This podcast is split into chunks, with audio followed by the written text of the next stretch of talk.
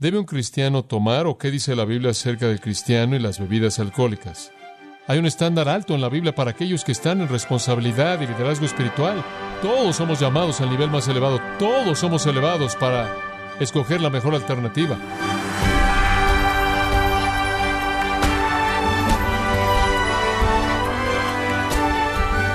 Le damos las gracias por acompañarnos en este su programa, gracias a vosotros, con el pastor John MacArthur. En algunos países, el tema del alcohol no es problema y es parte de la cultura.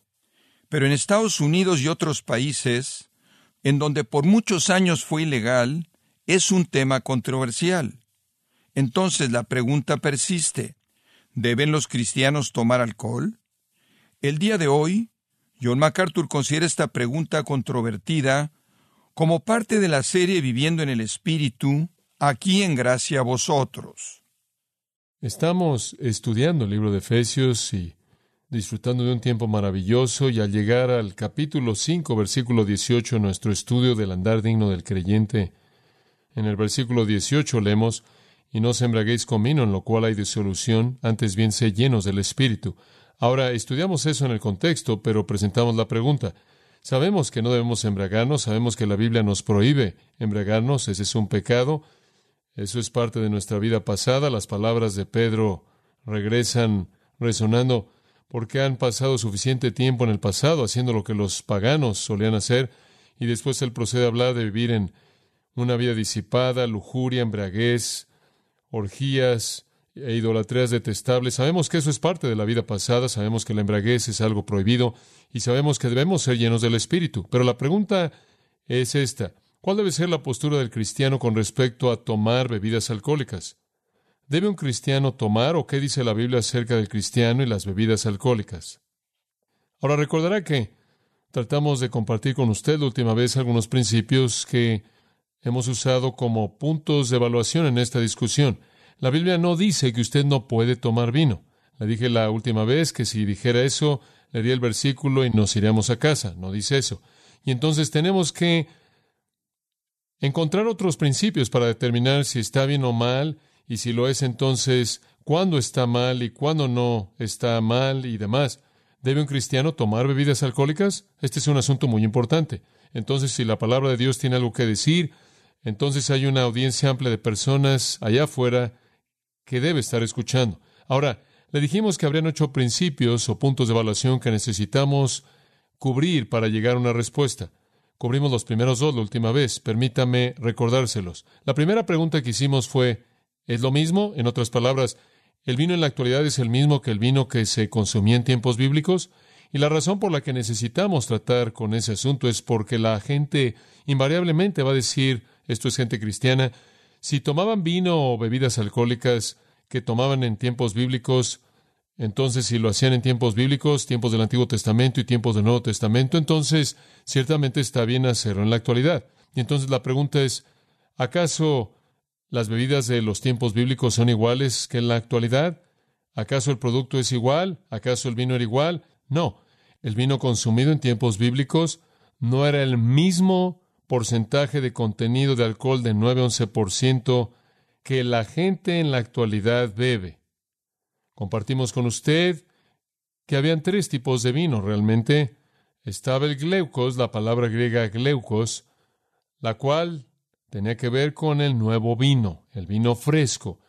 La palabra del Antiguo Testamento tirosh, y eso sería muy parecido a el jugo de uva. Y claro, se podía fermentar rápidamente, entonces podía causar embriaguez y por lo tanto estaba mezclado con agua y se diluía en el nivel más bajo de tres partes de agua una parte de vino, reduciendo cualquier contenido de alcohol a un porcentaje alcohólico muy bajo, de tal manera que ni siquiera era clasificado como una bebida alcohólica y tenía que sentarse ahí y tomar y tomar y tomar hasta que estaba usted lleno para embriagarse. Después estaba oinos, y oinos esa palabra simplemente es la palabra para vino en general, es en su forma líquida, vimos que el vino siempre estaba mezclado con agua. En el Nuevo Testamento, el vino normal, que había estado ahí por mucho tiempo en un contenedor grande, después era mezclado con agua, llegando hasta 10 a 15 partes a uno y tan bajo como tres partes a uno, de tal manera que no presentaba un contenido alcohólico y no causaba embriaguez. Entonces usted tenía el vino fresco, el cual también estaba mezclado con agua,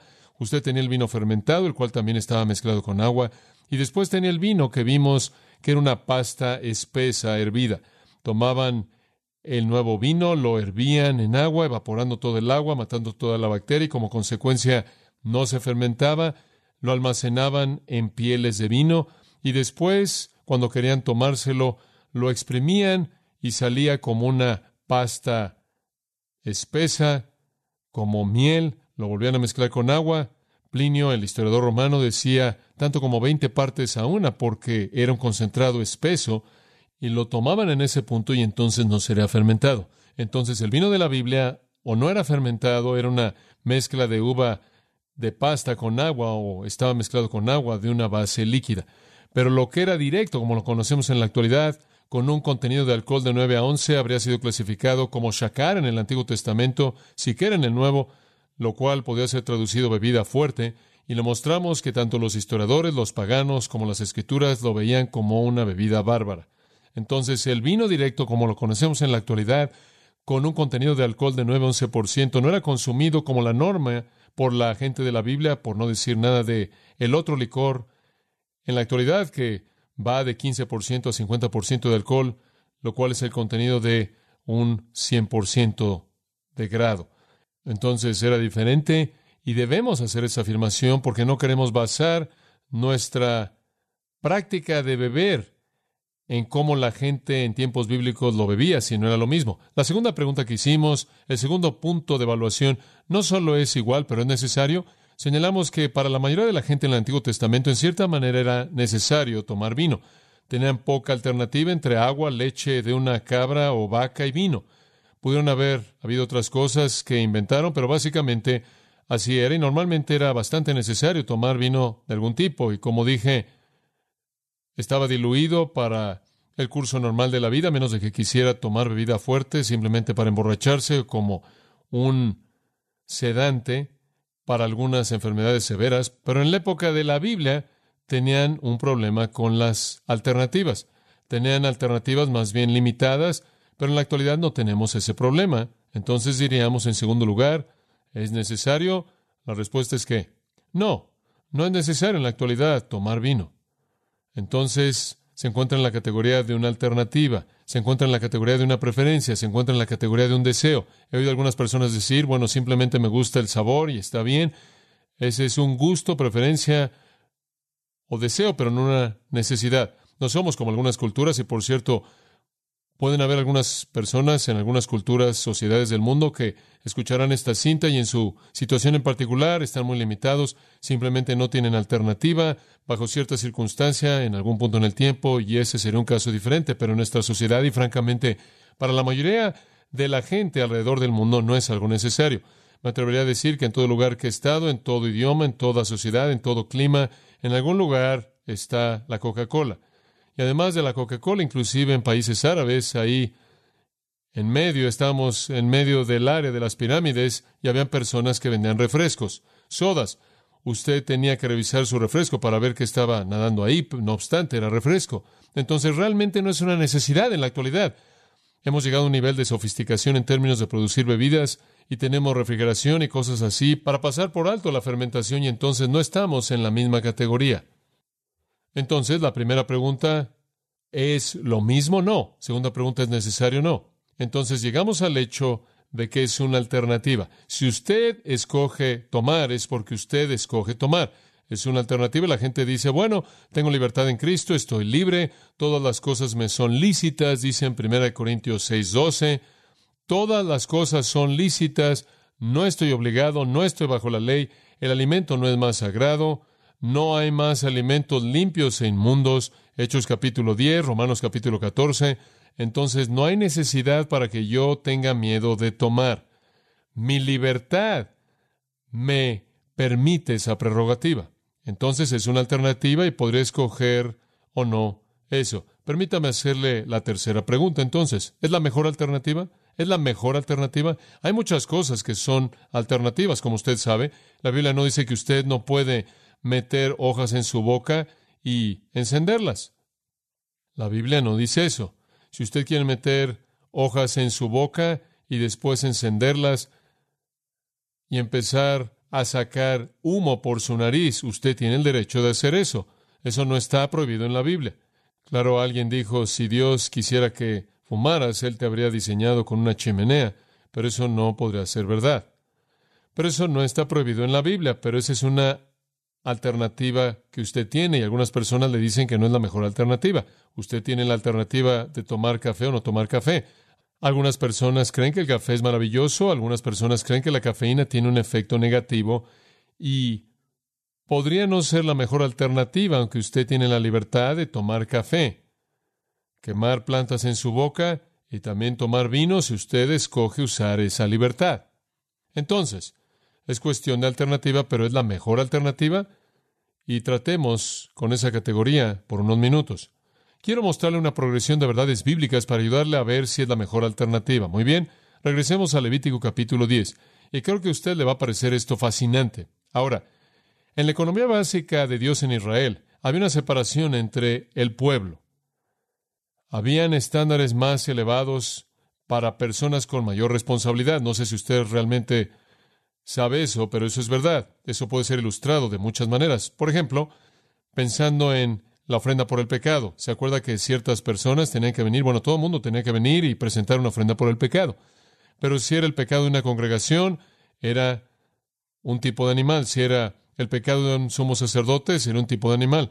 Pero si era el pecado de un gobernante, era un macho cabrío. Si era un pecado únicamente de un individuo laico, podían ser dos aves Inclusive podía ser harina. En otras palabras, parece como si entre más ascendió usted, más elevada era el requisito para un sacrificio. Entre más alto estaba usted en el rango teocrático, más costosa era la ofrenda.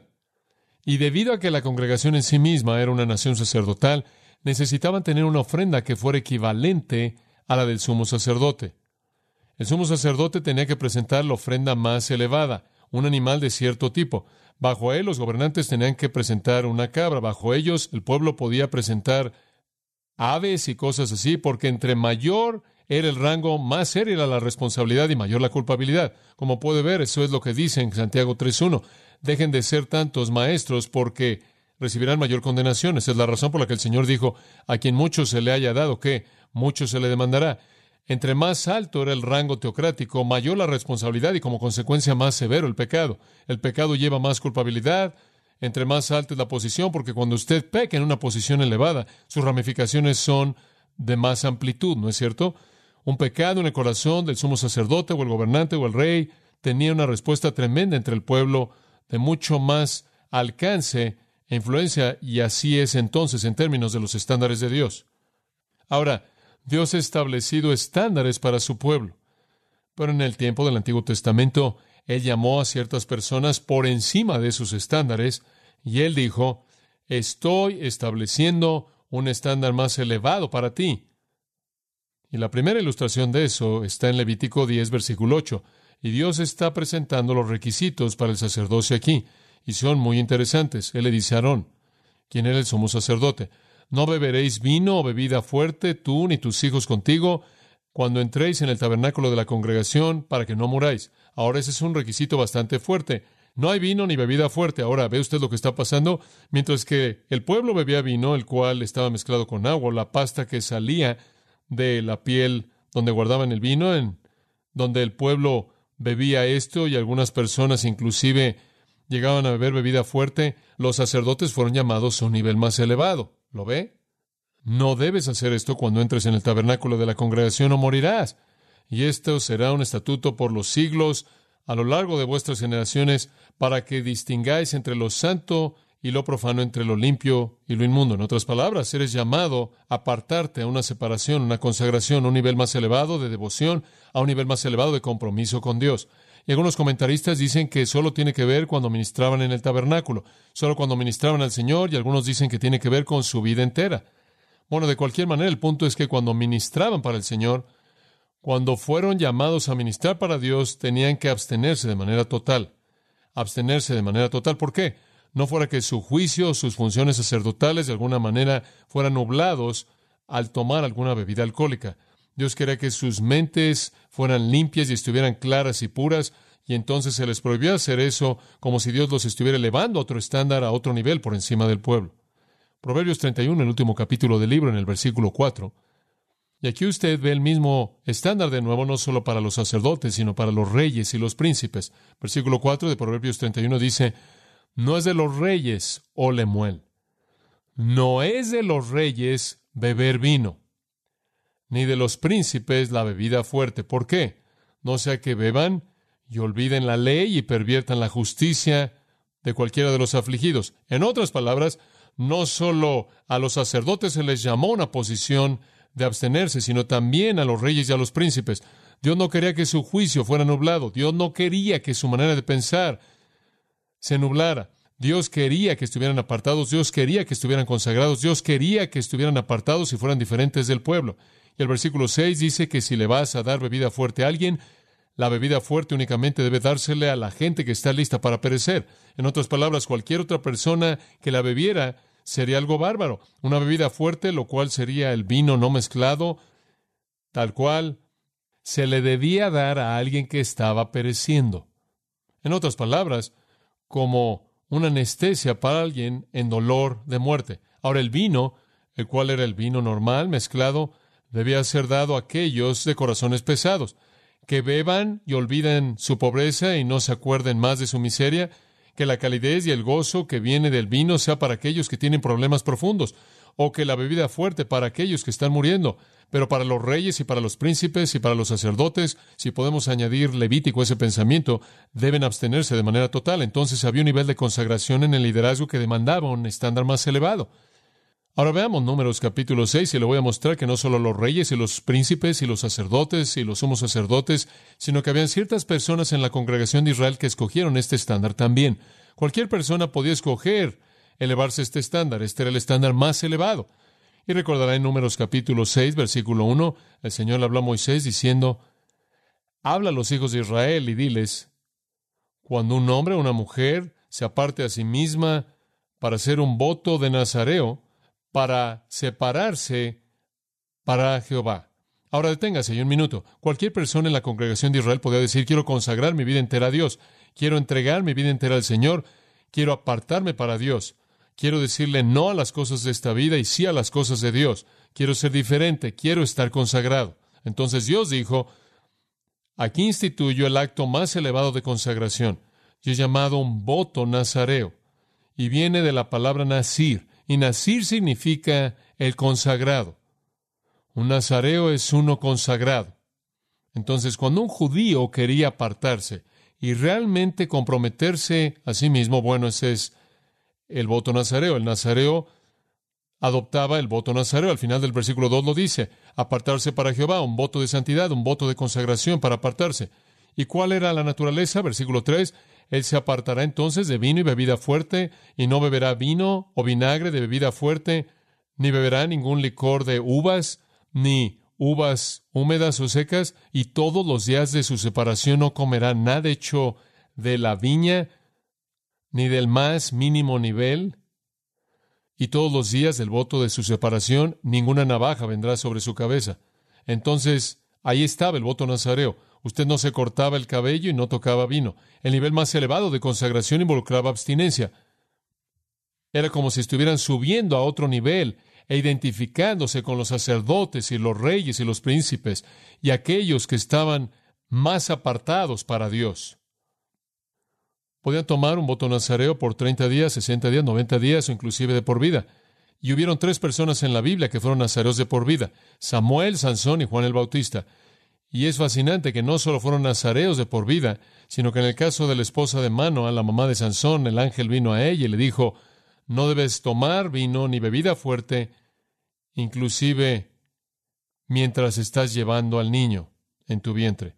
De regreso en Jueces capítulo 13, versículo 4, leemos la afirmación acerca de la mamá de Sansón, simplemente para que sepa dónde está. Te ruego que no bebas vino ni bebida fuerte y no comas nada inmundo, porque aquí concebirás. Después en el versículo 7, la última parte del versículo 7, porque el niño será nazareo para Dios desde el vientre hasta el día de su muerte. Ahora, cuando usted llega al Nuevo Testamento, usted encuentra eso en Lucas capítulo 1, versículo 15. Es muy interesante.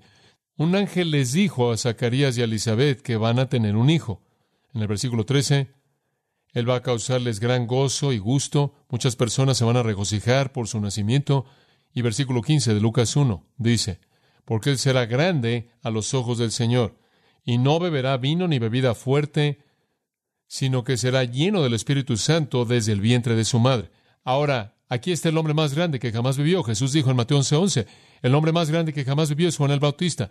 El hombre más grande que jamás vivió fue un abstemio total toda su vida. Como puede ver, hay un nivel, hay un nivel más elevado que simplemente lo común.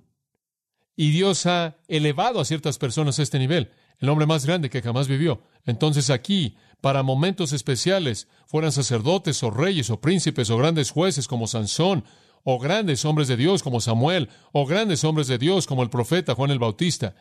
Había otro nivel de consagración, otro nivel de devoción, un voto más elevado que se le pedía de la gente común y corriente. Y por cierto, esto no fue simplemente común para esos líderes. Cualquier persona podía hacer eso. Y hubieron muchos nazareos en Israel. No creo que nos damos cuenta de eso, pero realmente no sabemos cuántos hubieron, pero hubieron muchos. Por ejemplo, en Amós capítulo 2, dice en el versículo 11, que Dios dice, y levanté de ti hijos para profetas, y de tus hombres jóvenes para nazareos.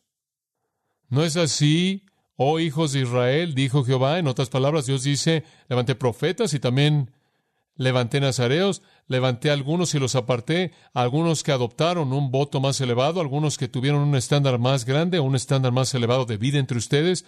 Y claro, él procede a decir cómo los habían corrompido. Amós le dice al pueblo, pero le dieron a los nazareos vino a beber y mandaron a los profetas diciendo, no profeticéis. Profanaron esos nazareos a aquellos a quienes Dios había apartado y consagrado para sí mismo mediante abstinencia total el pueblo de Dios, de hecho, los había profanado y les dieron vino. Ahora, me parece que muchos de estos enamosos que Dios estableció como nazareos, bien pudieron haber sido nazareos de por vida, quienes fueron profanados o realmente forzados o tentados a la desobediencia por el resto del pueblo. Entonces Dios ha establecido este voto de consagración y hubieron muchas personas que lo tomaron. Dios había establecido este voto elevado y él levantó a personas para que vivieran a este nivel, sacerdotes y reyes y gobernantes y profetas especiales y jueces y hombres especiales como Sansón y otros, que él elevó a ese nivel, y por alguna razón extraña el pueblo pensó que necesitaban hacer que bajaran a su nivel. Y sabe una cosa, es algo interesante acerca de la gente, en lugar de buscar el nivel más alto, quieren tomar a la gente que está al nivel más alto y jalarlos a su propio nivel. Eso es lo que pasó en Israel. Y Jeremías cuando él vio lo que estaba pasando con eso, Dios lo usó para hablar de ese asunto y le dijo a Judá, son desobedientes. Judá en el capítulo 35 de Jeremías, él dijo, son desobedientes. Permítame darle un contraste en el capítulo 35 de Jeremías, él dice, ¿se acuerdan de los recabitas? Los recabitas, el hijo de Jeonadab.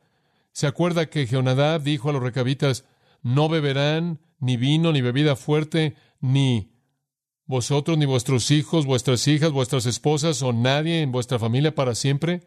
En otras palabras, una familia entera adoptó el voto de abstinencia, una familia entera se elevó al nivel más alto. Y Dios dice, y cuando inclusive coloqué contenedores de vino enfrente de los recabitas, no lo bebían. Jeremías 35, versículos 2 al 6, coloqué contenedores de vino enfrente de ellos y no los querían beber. Y él sigue a lo largo de ese capítulo y finalmente lo resume al decir, vean las tentaciones que tuvieron de beber vino y nunca rompieron su tentación, pero vosotros, vosotros han sido desobedientes a mí han sido desobedientes a mí. Aquí había un grupo de personas que fueron obedientes y se presentan como contraste con la Israel desobediente. Y el punto de su obediencia fue su abstinencia total. Habían adoptado ese nivel y Dios los usó como ejemplares. Ahora dice usted, ¿qué tiene que ver eso conmigo? Bueno, por implicación muchas cosas. Segunda de Corintios 6, 17. Salid en medio de ellos y qué? Apartaos y no toquéis lo inmundo. Segunda de Corintios 7, 1 limpiaos de toda inmundicia de carne, perfeccionando la santidad en el temor de Dios. Todos somos llamados al nivel más elevado, todos somos elevados para escoger la mejor alternativa. Cuando ustedes llegan al Nuevo Testamento, amados, no creo que el estándar cambie, realmente no creo, no creo que cambie. No creo que en el Nuevo Testamento Dios rebajó su estándar. Escuche, si un sacerdote tenía que tener una mente clara en todo momento y nunca entregarse a la posibilidad de ser tentado, si fue verdad de un rey, si fue verdad de un príncipe, si fue verdad de un juez, si fue verdad de un gran líder como Samuel, si fue verdad de un profeta como Juan el Bautista, ¿Va a ser más bajo el estándar para aquellos que gobiernan en la iglesia de Jesucristo, la cual él compró con su propia sangre preciada?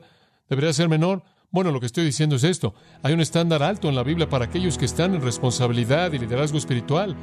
Y eso para mí es la mejor alternativa. ¿Sabe una cosa? Si todos somos sacerdotes, si todos somos aquellos que somos apartados para Dios como consagrados por el Espíritu Santo, si todos, Romanos 12.1, debemos presentar nuestro cuerpo en sacrificio vivo, si todos debemos presentarnos como un holocausto, ofreciéndonos en consagración total como un acto natural y normal de adoración, entonces me parece que todos nosotros bien podríamos considerar tomar la mejor y más elevada alternativa. Entonces preguntamos, ¿es lo mismo? No. ¿Es necesario? No. ¿Es la mejor alternativa? Bueno, quizás no. Quizás la mejor alternativa es estar con aquellos que se apartaron en el Antiguo Testamento y en el Nuevo y en la iglesia en la actualidad, aquellos que guían.